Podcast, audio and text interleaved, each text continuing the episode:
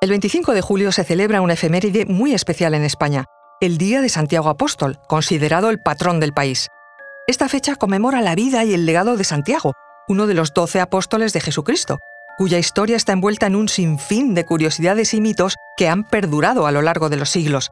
Santiago Apóstol, también conocido como Santiago el Mayor, y otros nombres como Jacobus, Jacobo, Jaime, Tiago, Yago, fue uno de los discípulos más cercanos a Jesús y desempeñó un papel importante en el cristianismo primitivo. Según la tradición, después de la crucifixión de Jesús, Santiago viajó a la región de la Hispania romana, la actual España, para difundir el mensaje cristiano. Hispania fue también el lugar a donde finalmente llegaron sus restos una vez muerto y en donde se encontraron en el siglo IX. Conoce mejor al equipo que protege nuestras costas.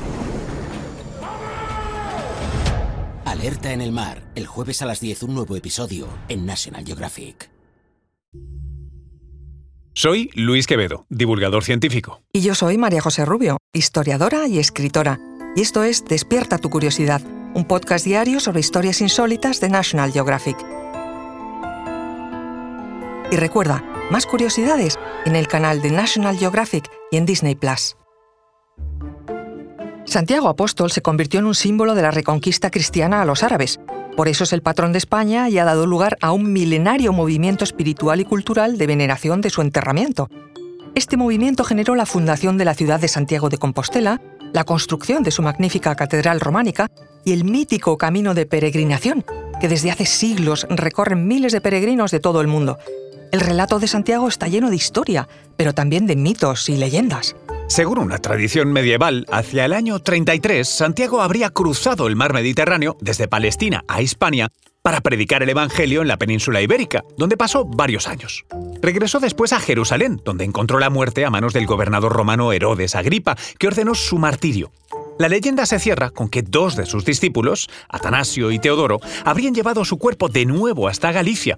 Allí lo enterraron justamente en Iria Flavia, la capital de la Galicia romana. Y allí fue donde en el siglo IX un ermitaño llamado Payo encontró un monumento funerario en el monte Libredón, señalado por una potente estrella. De ahí el nombre de Compostela, que deriva del latín campus stellae, es decir, campo de estrellas. La tumba hallada guardaba un cuerpo degollado con su cabeza bajo el brazo. La tradición desde entonces ha creído que era el cuerpo del apóstol Santiago. El ermitaño Payo avisó a Teodomiro, el obispo de Iria Flavia, y este a su vez informó sobre el descubrimiento al rey de Asturias, Alfonso II el Casto. Tras visitar el lugar, el rey mandó construir una primera iglesia en honor de Santiago.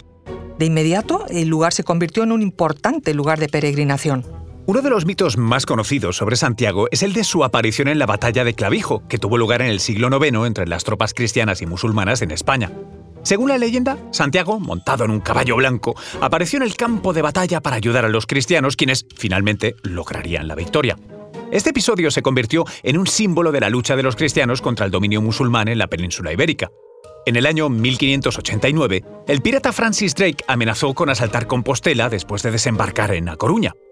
El arzobispo corrió a ocultar los tesoros de su iglesia, entre los que estaban los restos del apóstol Santiago, que fueron depositados en un escondrijo dentro del ábside de la capilla mayor, detrás del altar. Estos restos fueron encontrados cuatro siglos después, en 1879, a 30 metros de profundidad al realizar obras de remodelación de la catedral. En tales excavaciones se pudo encontrar entre los restos de un mausoleo romano una inscripción en griego que decía Atanasios mártir, se hallaba junto a los restos de tres personas distintas, que fueron identificados siguiendo la tradición como Santiago y sus discípulos, Atanasio y Teodoro.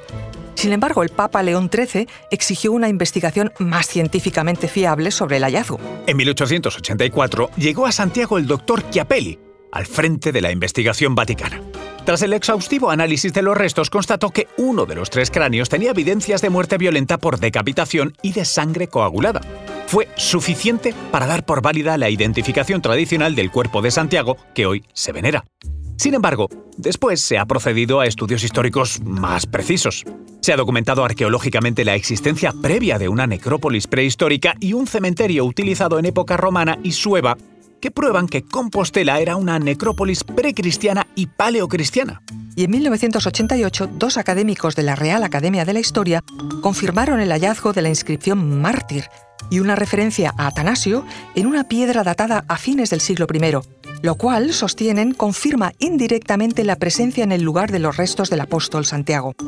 Estudios posteriores de la Universidad de Navarra sobre la epigrafía de esas y otras inscripciones evidencian que ya había un culto funerario particular a Santiago, al menos desde el siglo II, en la cripta de la catedral.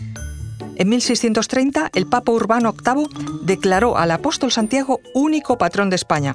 No sin polémica, ya que alguna parte del clero quería que se declarase copatrona a Santa Teresa de Jesús.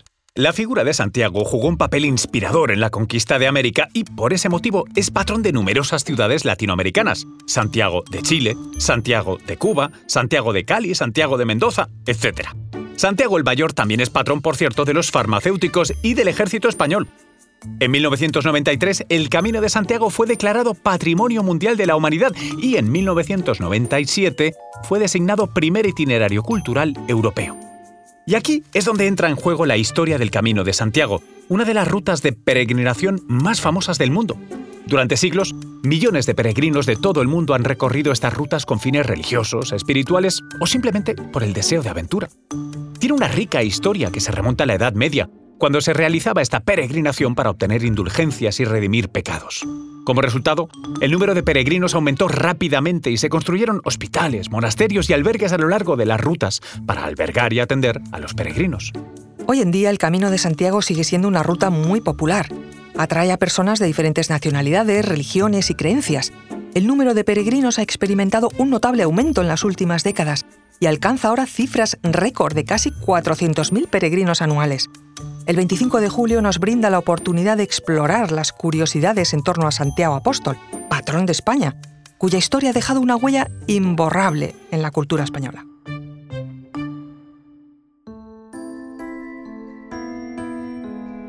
Recuerda que Despierta tu Curiosidad es un podcast diario sobre historias insólitas de National Geographic.